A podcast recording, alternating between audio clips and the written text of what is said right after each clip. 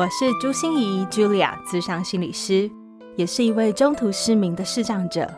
在咨商室里，我听你说；在 Podcast 里，也邀请你来听我说那些肉眼看不见，但是心里却更能看到的心理学小技巧与翻转人生的故事。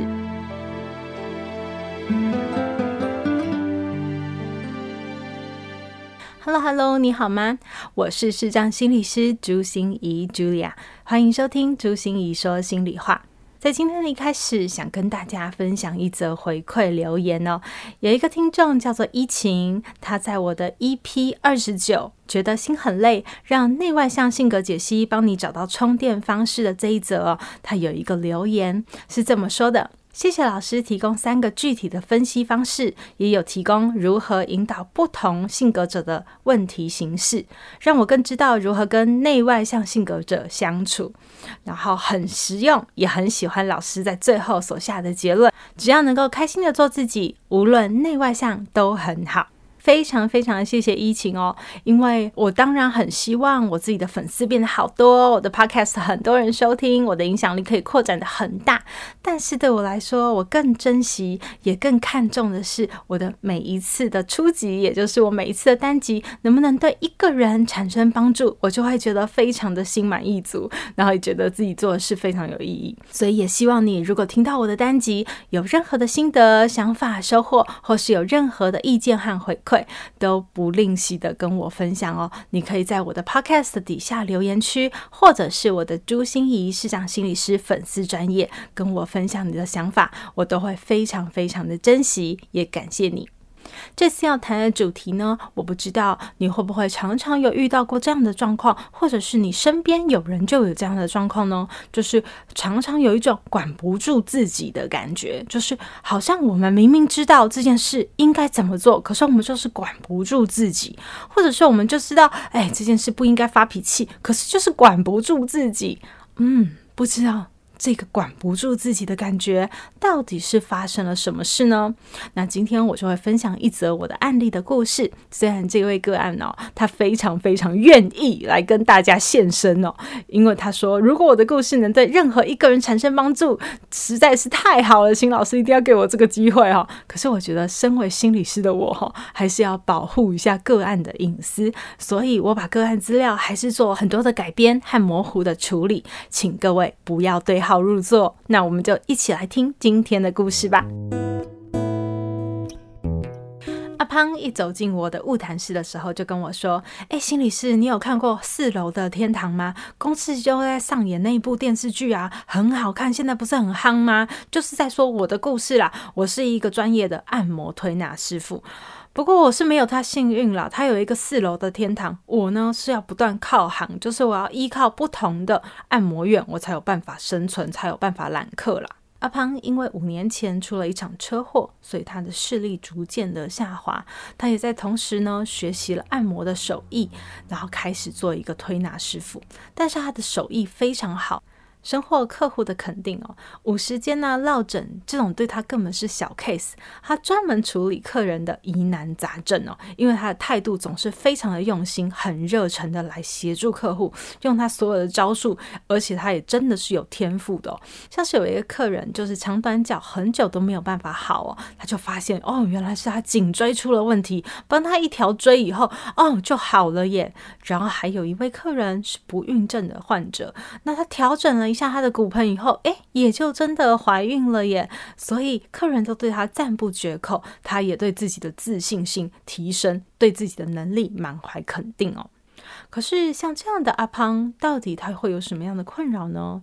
他跟我说：“心理师，我真的觉得很奇怪耶，我这么厉害、优秀的人，为什么我的主管、我的老板都不喜欢我，求职都一直不顺利啊？”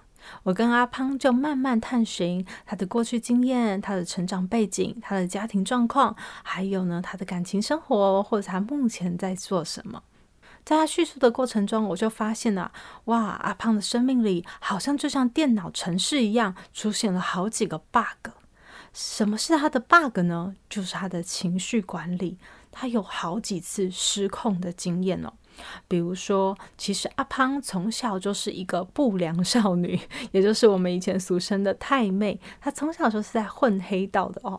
那她进出乐界所也好多次，但是这些事情好像没有造成她的困扰，反而让她在逆境里面能够越挫越勇哦。但是之后的发展可就特别喽，因为她的感情发展呢、啊，就是她明明知道一段稳定的关系对她来说非常重要，她的男人缘也真的是非常好诶，有很多很多的男生都愿意来跟他交往。可是不知道为什么，他遇到对方迟到，或遇到对方有一些小细节没有注意到，他马上就跟对方分手，而且翻脸比翻猪还快哦，就再也没有下台阶的可能了。另外呢，他五年前的时候呢，因为妈妈突然过世了，他发现哦，原来家庭还是他最大的靠山，最重要的避风港，所以他回归了家庭。但是也在五年前的时候，他因为这一场车祸，所以开始视力下滑，变成了推拿师傅。但是他发现啊，他跟他的兄弟姐妹真的有很多的观念是不同的，态度也是不合的，真的话不投机半句多。他们不管是对待父母、处理金钱、家事的分工上，都跟他有非常多的不一致。然后他就常常跟他们大吵架，然后就起冲突。虽然他也觉得这样吵下去也不是办法，可是他就是控制不住自己。更不要说他在职场里面的状况哦，他觉得自己能力强，非常优秀，就看不惯其他的按摩师傅，因为他觉得其他按摩师傅常常都用一种偷工减料或敷衍的态度，又不是社会福利，你怎么能这样看我们这么高贵的按摩工作？你应该就是要把每一个客户的身体都当做自己的身体，很有热忱，很有专业的去服务每一个客人呐、所以就。会很有正义感的，把他认为有道理的话都跟对方讲了，所以就让大家都很讨厌他。对他的主管呢，他更是这样哦，因为他觉得什么事情有道理就要直接说，然后他也会对主管的一些经营管理或领导的方法出谋划策哈。好听一点就是出谋划策了，好难听一点就是指指点点、指手画脚，所以他的老板也非常不喜欢他。那时候我就跟阿胖说啊。嗯，阿胖，你是从什么时候开始发现呢？你的情绪开始管不住啦？阿胖想了很久。然后就告诉我说：“哎，我也觉得好奇怪哦。以前我在当那个不良少女，在混太妹的时候啊，我还没有觉得我的情绪那么难管理耶。好像要沉得住气，我也可以做到。可是我不晓得为什么，就从回了家当了按摩师以后，这个情绪就越来越大，火气越来越大，更容易跟人家产生冲突啊。”我突然灵机一动，就跟阿胖说：“哎，我猜猜看哦，会不会是这样的原因啊？因为阿胖，你五年前妈妈已经过世了，好像爸爸也得了重病哦。你觉得他可能会不久于人世，然后只剩下你，你又视力逐渐下滑，你会不会觉得自己反正只剩下烂命一条，已经没什么好失去了，所以就豁出去了？”阿胖啊了一下，然后就陷入深深的沉思，跟我说。哎，心理师，你可能猜对了耶！我真的觉得我现在只剩下烂命一条，我什么都给他豁出去了，反正不讲白不讲嘛，对不对？谁知道谁可以活到什么时候呢？我现在哦，有人对不起我，有人踩我的底线，我就一定要踩他的底线啊！玉石俱焚，我也在所不辞。反正哦，要死大家就一起死吧！听到阿胖这样说哈，我也觉得非常的心痛。我跟阿胖讲说，嗯，我知道你觉得很值得，但是其实我觉得你这么优秀，这么有能力，真的就这样赔上去很不值得。想一想好吗？你有什么未来的梦想啊？想要达到的心愿啊？或者是在你离开前，如果没有做到什么事，你就会有点遗憾的感觉。你可不可以下一次晤谈的时候来告诉我呢？阿胖马上就接口说：“心理师不用。”你不用下次才知道答案，我这一周就可以告诉你，因为其实刚才你问我的时候，我就已经想到了。在五年前，我学习按摩，开始做推拿师傅的时候，其实我已经想好了，我以后是要开一所按摩院，然后我要招募很多有爱心的师傅，都跟我有志同道合、愿意有相同理念的人。而且我们的按摩院非常特别，我们的按摩院一周要有一天是做义诊的，我要帮那些身心障碍、老弱妇孺的人照顾他们的身体，而且我们还会组成一支队伍哦，我要带着他们一起去下乡，去到偏乡，有一些。腿脚不便的老人家，你知道他们根本没办法出来，所以我要到宅服务，保健他们的身体。我应该记得的呀，可是我怎么居然忘了我以前的梦想呢？为什么人们总说眼光要放长远一点？因为当你放长远一点的时候，你才会知道现在做什么样的决定、什么样的选择、什么样的判断才是好的，而不是只是意气用事啊、求爽而已呀。有了今天啊，没有明天，那所以任何的后果和代价我们都不计了。现代心理学之父阿德勒，他就曾经提出过一个虚构的目的论这样子的观点哦。他觉得我们现在之所以会长成什么模样，当然很容易的受我们的过去经验所影响。也就是说，我们的过去会遭遇到什么样的状况，就会影响到我们现在会用什么样的思考、什么样的态度。可是更重要的是，我们的未来想要变成什么样的人，它更会影响我们现在如何的所作所为。而有一本管理学的圣经，叫做《高效能人士的七个习惯》，是由史蒂夫·科维所写的。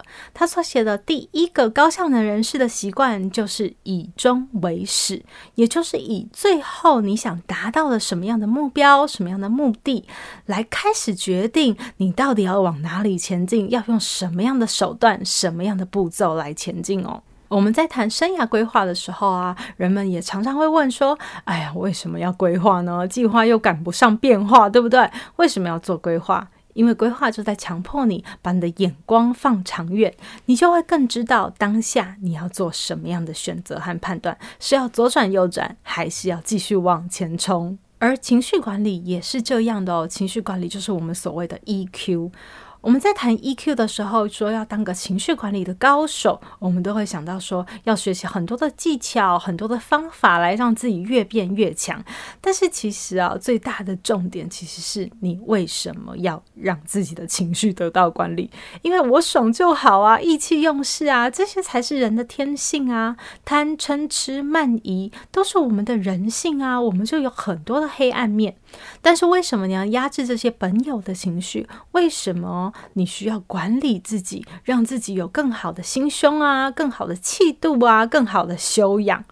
为什么我们有一些事情如果不做，我们就会觉得终身遗憾？所以先想清楚未来的你想成为什么样的模样，我想那会是对你现在很有帮助的一件事情。我问阿香说。如果你真的成为一个店长、一个队长、一个企业主，再回头看你所遇到的这些事情，你会有什么想法呢？他回答了我一句，我觉得真的是金句的话：如果我知道我要登的是那座高山，我何必跟山脚下的人一般见识呢？我想阿胖的路还很长，我们需要从山脚走到山顶上。他需要摆脱，需要克服很多事情，但是我觉得，当他开始有了未来的想望，开始出现他未来的梦想的时候，一切就开始改变了。如果你说：“哎，心怡，可是我真的没有什么未来的梦想，也没有什么计划，没有什么规划，或者是我没有想达到的什么样的心愿，那怎么办呢？我不知道未来我想成为什么样的人呢？”那这个时候，我就会推荐大家去想一想你的生涯价值观。什么是生涯价值观呢？就是在你的人生发展里面，你觉得到底什么是重要的？有些人觉得他对自己的期待很重要，比如说要成为一个公平公正的人，一个诚实可靠的人。有些人觉得他的工作事业很重要，希望在专业上有出类拔萃的人。有些人觉得学习很重要，他要不断的旅行，不断的学习，不断的看。不同的风景，有些人也觉得可能内在的平静很重要，有些人觉得他的人际关系很重要，感情世界很重要，也有些人会觉得他的物质生活最重要哦，就是有钱有房有车之类的。每一个人看重的都不相同，没有人可以告诉你应该怎么样过生活才对哦。所以建议大家，我们上网可以搜寻生涯价值观，你就会发现，哇哦，好多个生涯价值观哦。那你就来排序一下哦。对你来说，到底什么是最重要的呢？当你发现什么是对你最重要的时候，你就会知道你的生涯想要过成什么样子，而你自己想要成为一个什么样的人。我也会在我的节目资讯栏里面提供一个网址的连接哦，就是大家可以点一下那个连接，就可以看到一头拉骨的生涯价值。我希望大家从这些生涯价值观里面，逐渐更清楚地看见自己未来想要成为的模样哦。不知道你听完这一集，有没有对“人因为梦想而伟大”的这句老生常谈哦，或者是“有梦最美，希望相随”这两句话，你会更有感觉呢？对。人真的是因为有了未来的盼望，有了未来的渴望，所以我们会更成长，会更茁壮。如果你喜欢这一集单集，欢迎你多多帮我分享给你身边的亲朋好友。因为 Podcast 其实是一个非常封闭性的平台哦，我只能透过你的分享、你的推荐，来让更多的人认识我。祝福各位都能够找到你未来想实现的愿望、想达成的心愿，我们也能逐梦踏实。我们朱心怡说心里话，就下周见喽，拜拜。心念转个弯，生命无限宽。如果喜欢我的节目，邀请您帮我按下订阅，并留下五星评价与评论。如果想要了解更多我所分享的内容，节目的说明栏中都有我其他频道的资讯哦。